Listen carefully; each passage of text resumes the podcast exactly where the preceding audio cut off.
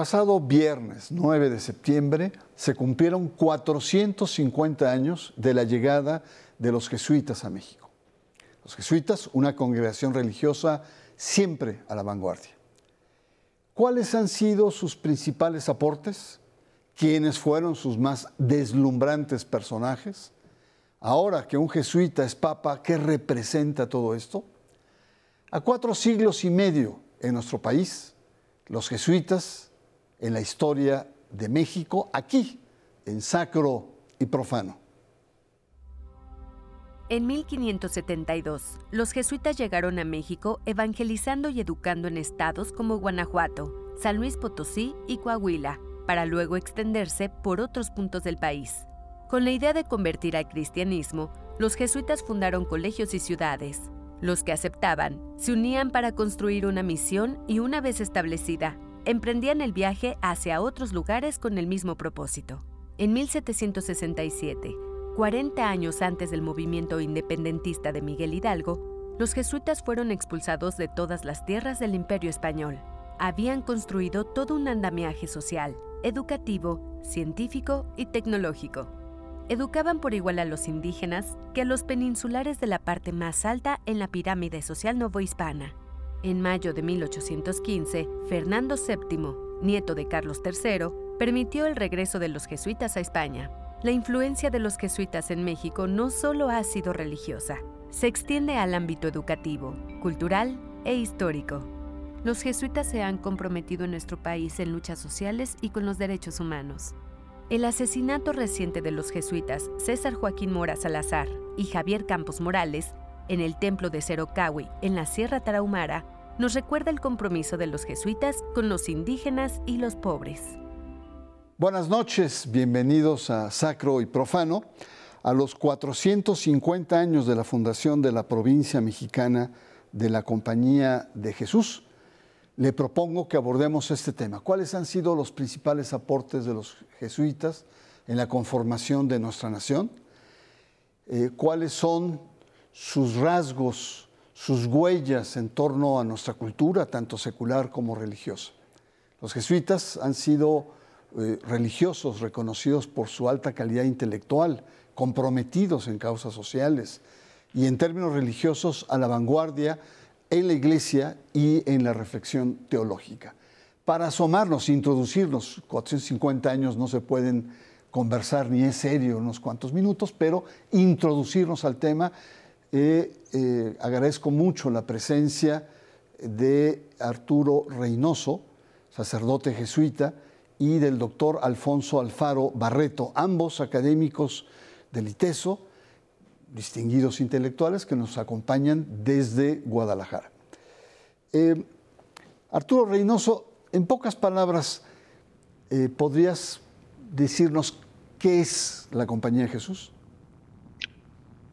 Eh, buenas noches, Bernardo. Eh, gracias por esta invitación.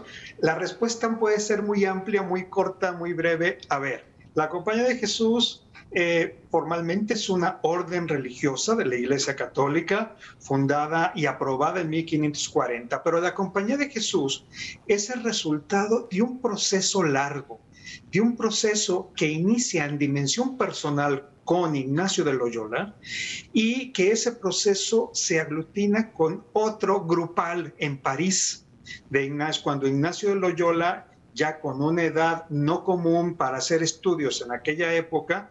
Ignacio, si nace en 1591, él comienza sus estudios hacia los 30, 31 años y en París, donde llega cuando tiene 37 años, empieza a aglutinar a un grupo pequeño de compañeros, de amigos, con los cuales van compartiendo, Ignacio les va transmitiendo una experiencia eh, personal, espiritual, que los va fusionando con una gran amistad. Finalmente, dentro de ese proyecto de servicio y de eh, hacer, entregar su vida al servicio dentro de la iglesia, presentan en 1539 un proyecto al Papa Pablo III, el cual después de un año de deliberar también el mismo Papa si conviene o no conviene para la iglesia tener este nuevo instituto religioso, esta nueva orden, porque en ese momento no se quería ya el que hubiera más, el que se aprobaran más órdenes religiosas, entonces, a final de cuentas, contra los pronósticos se puede, se puede aprobar esta compañía. La compañía de Jesús, eh, en la cual digamos, Ignacio de Loyola tiene un papel importante como fundador, pero no podemos tampoco hacer de lado ese grupo a que se aglutina en París, en, el ambiente de la universidad, que juegan un papel fundamental junto con este fundador. En realidad todos son cofundadores de esta orden religiosa. Es un grupo de 10 inicialmente. ¿no?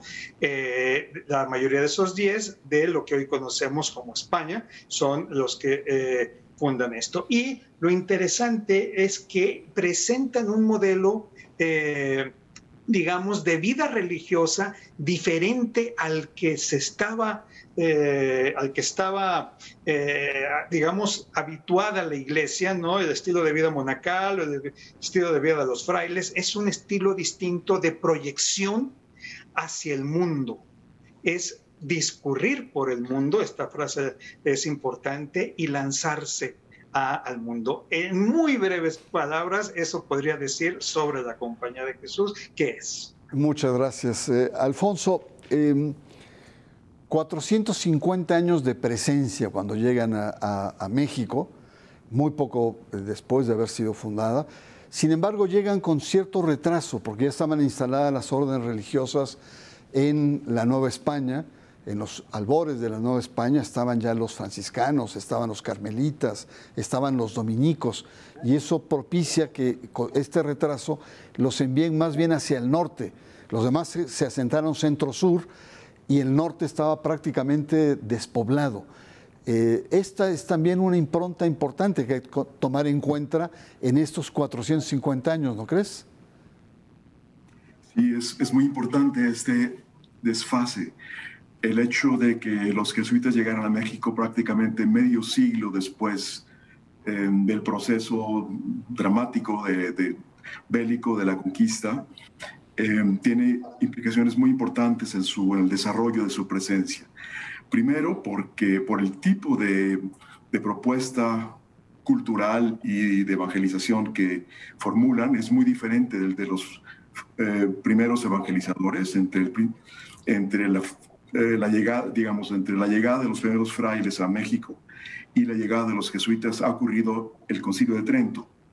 Entonces hay, una, hay un catolicismo distinto ya un catolicismo distinto, em, con, eh, probablemente con mucho menos em, ilusiones de transformación radical y con muchas más eh, sensibilidad para integración con las culturas locales. Pero por otra parte, el hecho de que México sea hasta la fecha un país tanto de América del Norte como de América Central, se debe precisamente a este proceso. Ellos fueron los artífices fundamentales de la integración de la América del Norte en la América, eh, en Mesoamérica. De manera que su papel en tanto que como constructores del territorio nacional es absolutamente capital desde este punto de vista. Muchas gracias, eh, Alfonso. Pues vamos a nuestra primera pausa. Los jesuitas en la historia de México, aquí en Sacro y Profano.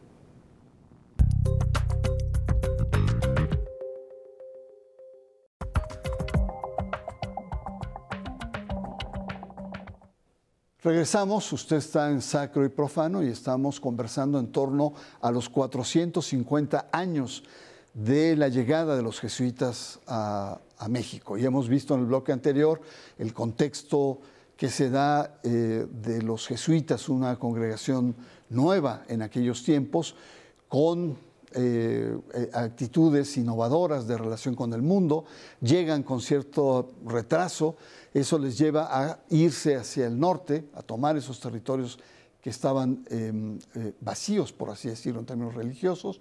Y una de las preguntas que muchos nos hacemos es, los jesuitas fundan centros académicos, fundan iglesias, fundan ciudades, y la pregunta, Padre Reynoso, es, eh, no solamente fueron misioneros, sino también hubo, le pregunto, una, una experiencia de colonización de tierras desérticas y casi deshabitadas. Sí, eh, con esta pregunta eh, lo, relaciono con una dimensión del modo de ser de la compañía que viene desde, desde el mismo Ignacio Loyola, que es, ah, lo voy a formular así, como esta actitud del primero peregrinar, de buscar, de lanzarse, reforzada, por ejemplo, hay unas instrucciones que manda el, tercer general de la Compañía de Jesús, Francisco de Borja, a los misioneros que destina a las Indias eh, españolas. Y en esto dice, sean como exploradores, exploren, vayan, vean, aprendan, aprendan las lenguas, ubiquen... Eh, las eh, personalidades de los grupos de los naturales que pueden ayudar a esta misión. Eh, eh, prediquen con suavidad, dice incluso, ¿no? Y es una manera de tratar de conformar grupos de asentar grupos y de ir tratando de mejorar, porque esto es interesante. No solamente era una cuestión de mera evangelización, sino que evangelización incluye una mejora de condiciones de vida en ese sentido. No era tratar de eh, ver cómo la tierra donde van llegando puede ayudar para el sustento, cómo, qué es lo que hay que construir, en fin. Entonces promueven en el fondo esta, esta eh, idea de poder asentar grupos que puedan sobrellevar y sustentar su, estilo de vida. Eh, los jesuitas eh, con el tiempo fundan o agrupan eh, ciertos establecimientos que después llegan a ser enormes, varias ciudades. Pienso, por ejemplo, en el caso de Brasil, Sao Paulo, o pienso acá en todas una serie de ciudades hacia el norte, noroeste de México, ¿no? Entonces lo van haciendo así con esa intención. es la evangelización y las condiciones de vida de las poblaciones de esos lugares. Em, doctor em, Alfaro, demos un brinco en la historia para poder tener estas pinceladas de los jesuitas en México. Y hacia el siglo XVII, 40 años antes de la eh, eh, Revolución de Independencia en México, los jesuitas fueron expulsados y le, pregunto por qué los jesuitas fueron expulsados, no solamente de México, sino de toda eh, Hispanoamérica, todos los, reinos españoles e incluso de España. ¿Qué pasó ahí? Es uno de los grandes fenómenos fascinantes de la historia eh, reciente y finalmente mm, es la fundación del momento de la última modernidad. Em, quisiera dar la palabra al rey de España y al marqués de Croix, su virrey en la Nueva España, para explicar desde su punto de vista este fenómeno. Primero, desde el punto de vista del rey, el rey hace un gran homenaje a los jesuitas al reconocer que no tiene nada de qué acusarlos y hace, públicamente eh, manifiesta solo que por razones que guarda en su real ánimo y que eh, por, por, parte del Marqués de Croix, eh, su virrey en la Nueva España, la fórmula es para que sepan los súbditos del gran monarca que gobierna el trono de España, que nacieron para callar y obedecer y no para discurrir en los asuntos del gobierno, etc. Entonces, estas son las, estas son las explicaciones explícitas. En el fondo, es un gran proceso de modernización. La corona española intenta eh, operar una transformación fundamental para asemejarse a las potencias básicamente de la Gran Bretaña y para eso destruye los mecanismos de integración que eh, permitían al sistema imperial eh, funcionar de manera integrada. De manera que la destrucción de los, la expulsión de los jesuitas es solo una parte de un proceso de destrucción de un sistema estético y de destrucción de una serie de redes de interconexión a nivel eh, mundial. Es muy interesante finalmente ver qué sucede con las modernizaciones tan ambiciosas, la primera gran modernización que acaba siendo suicida finalmente para, para la corona. Eh, padre, vamos a dar nuevamente un brinco en la historia y preguntar una característica digamos, de vanguardia de los jesuitas. Estuvieron, llegan en, eh, el, en el siglo XVIII y se acomodan y al fines del siglo XVIII ya están a la cabeza y a la vanguardia con el catolicismo social de León XIII, creando, digamos, una infraestructura católica religiosa importante. Vamos al Concilio Vaticano II y apuntalan las grandes reformas y el proceso de renovación de la Iglesia en los años 60. Nos vamos a los 70s y 80s y están pugnando en América Latina por la teología de la liberación. ¿Por qué la Compañía de Jesús es una compañía, digamos, de punta, en, fronteras, digamos, complejas entre la Iglesia, la fe y eh, la tradición? A ver, yo, creo que, hay un modo de proceder, un modo de actuar eh, en la vocación de la orden, por decirlo de alguna manera. Y eh, las mismas constituciones de la orden eh, lo, resumen de una manera, creo que es clara. Dicen, esta vocación, la de la compañía, la de los jesuitas, es para discurrir, para lanzarse, discurrir por el mundo, para tratar de hacer vida donde más se necesite. Y entonces esto da una apertura para establecer una serie de ministerios, puede ser el educativo, puede ser el social, puede ser... Ahora, cuando la compañía regresa y se restablece en, eh, en, eh, en América, es hacia principios del siglo XIX, 1816-20, el mundo ya cambió el mundo es otro, el mundo es distinto. Los sistemas educativos no es como antes, ya no se reconoce tan eh, eh, fácilmente un plan de estudio, se tiene que cambiar, pero al mismo tiempo es descubrir cuáles son las necesidades que va abriendo. Entonces, este discurrir ayuda a no centrarse solamente en un ministerio exclusivamente, aunque sí hay ministerios que de alguna manera... Eh, eh, configuraron en la misma orden. El educativo es uno de ellos. Incluso desde tiempos de Ignacio Loyola, eh, eh, que no estaba pensado el abrir instituciones educativas, pero la realidad da para decir es que este medio de las instituciones educativas ayudan para lograr el fin para el cual la compañía ha sido fundada. Muy bien, gracias. Pues en México ni más ni menos que fue la acción católica el, secretario social mexicano, que era una especie de contra sociedad civil eh, ante eh, los gobiernos por-revolucionarios. Pero en fin, hay muchísimos temas que se podrían, grandes personajes, eh, algunos de ellos fascinantes, algunos de ellos con tintes dramáticos, como acaba de ocurrir con los jesuitas sacrificados en la Tarahumara. Pero yo quisiera preguntarte como historiador, Alfonso, como una persona eh, muy avesada en estos temas. ¿Cuál sería para ti uno de los principales aportes de la Compañía de Jesús a México? Hay una palabra fundamental que es integración, construcción, comunicación. Es una institución que desde su llegada, ah, esa fue su principal eh, tarea. Eh, señalo solamente dos elementos fundamentales. La fórmula de clavijero de eh, tratar de construir una sola e, e indivisa nación, eh, que, el padre Clavijero ha sido estudiado por el padre Reynoso de forma exhaustiva, eh, está en la clave de todo esto. Es decir, por un lado la promoción de la devoción guadalupana y por otro la promoción de la imagen de la grandeza prehispánica como signo del reconocimiento para todos los habitantes de esta nación. El hecho de que los criollos y los indígenas y los mestizos pudieran reconocer una misma filiación cultural y que el país pudiera adoptar todo el país el solo, el nombre de un solo grupo étnico y encontrar, construir unas referencias simbólicas para todos es algo absolutamente excepcional.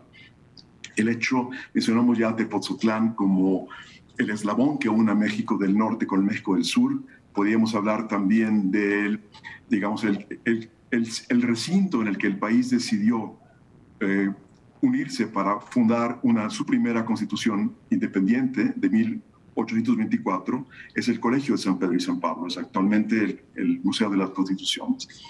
Finalmente, el Colegio de San Ildefonso es el sitio en donde eh, el último lugar donde el muralismo estuvo vivo y el primer lugar donde el nuevo muralismo, el muralismo del siglo XX, renació.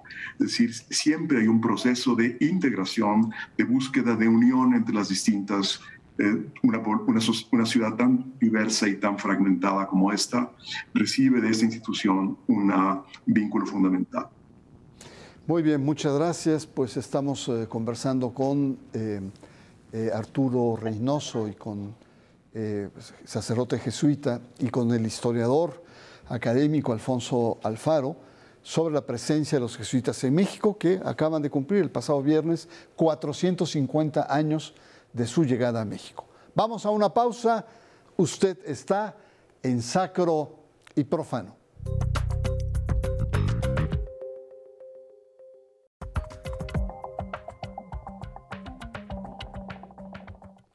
Regresamos, bloque final, 450 años de los jesuitas en México. Alfonso, nos comentabas de la impronta de los jesuitas en México. Si yo te, pidiera un telegrama, ¿cuál sería la principal aportación en la identidad de México y en la cultura mexicana de la Compañía de Jesús?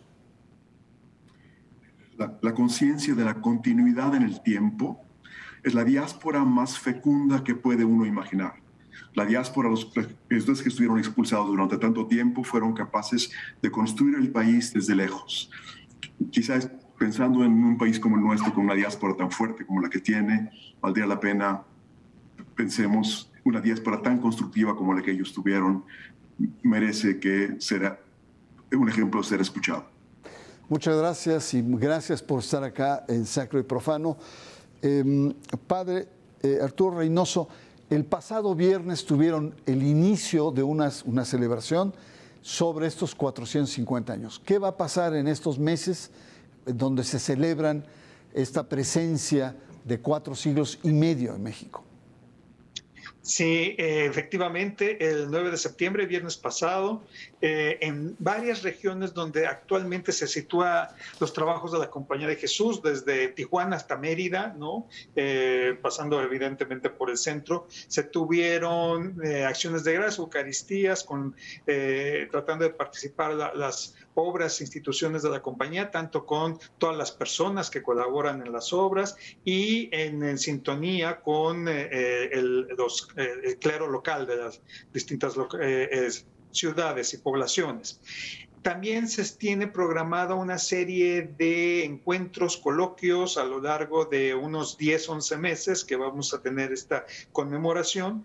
Eh, por ejemplo, eh, en noviembre próximo tendremos aquí un encuentro de humanismo y humanidades con personajes como Roger Chartier, con otro tipo de académicos de la UNAM, de Colegio de México, de las universidades jesuitas. Y entonces tendremos una serie de, de actividades de encuentros en, varias partes del país, en Occidente, en Ciudad de México, en el norte, eh, que iremos eh, eh, avisando poco a poco de estas cuando se irán. El primero es en noviembre, la, segunda semana de noviembre. Habrá también exposiciones, se montarán algunas exposiciones en Guadalajara, en Ciudad de México. estamos también tratando de conversar con algunas personalidades de Lina para ver cómo se puede establecer que hay, interés y también publicaciones, Bernardo. Habrá una serie de publicaciones en torno a, este, a esta conmemoración eh, que vamos a, digamos, tenerla durante 11 meses. terminaremos en agosto del próximo año. Entonces tendremos esa serie de actividades que iremos difundiendo. La primera fuerte, este encuentro en noviembre aquí en el ITESO en Guadalajara, del 7 al 10 de noviembre, este encuentro sobre el humanismo, las humanidades y el legado del renacentista eh, con la Compañía de Jesús, sobre todo también en el mundo y en América. Muy bien, pues muchas gracias Arturo, muchas gracias Alfonso por estar acá. Seguramente vamos a conversar en otros momentos sobre lo que representa estos 450 años, desmenuzar algunos aspectos. Yo fui formado por jesuitas en los años 70 y me admiraba mucho, eran personas modernas, inteligentes, cultas, eh, tremendamente eh, religiosas por otra parte. Y efectivamente, los universitarios que tuvimos el privilegio, eh, fuimos muy motivados. A mí me llamó una expresión que repetían los jesuitas en mi juventud, que era una frase de Ignacio de Loyola, que era, ¿de qué sirve ganar el mundo si al final pierdes el alma. Soy Bernardo Barranco y le espero la próxima semana aquí en Sacro y Profano.